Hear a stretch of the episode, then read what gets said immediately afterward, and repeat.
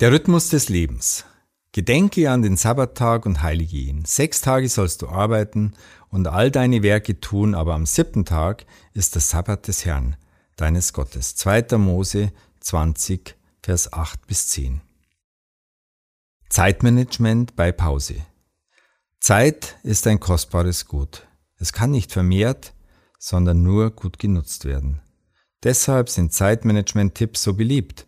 Bei allen Ratschlägen bleibt letztlich die Frage, wie gut sie umsetzbar sind und wie hoch am Ende ihr Nutzen ist.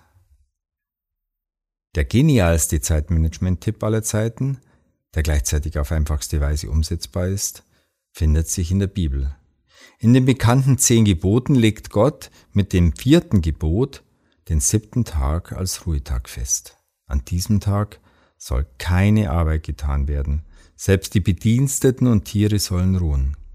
Heute ist die Sieben-Tage-Woche für uns ganz normal, das war aber nicht immer so und ist auch heute bei Naturvölkern nicht üblich. Doch obgleich wir im Wochenrhythmus leben, ist auch wenigen bewusst, welch hochwirksame und gesunde Struktur dahinter steckt. Hier ein paar der großartigen Wirkungen, die das Einsetzen des Ruhetages nach sechs Arbeitstagen mit sich bringt. Erstens, ein Arbeitsruherhythmus wird festgelegt. Zweitens, das Leben wird in Zyklen von sieben Tagen eingeteilt. Drittens, ein Tag der Dankbarkeit wird eingeführt. Viertens, ein Tag für Ruhe und Entspannung wird freigehalten. Fünftens, alle sieben Tage ist ein Neubeginn möglich. Zum Nachdenken. Ohne Strukturen, Zyklen und Rhythmen kann kein Leben funktionieren.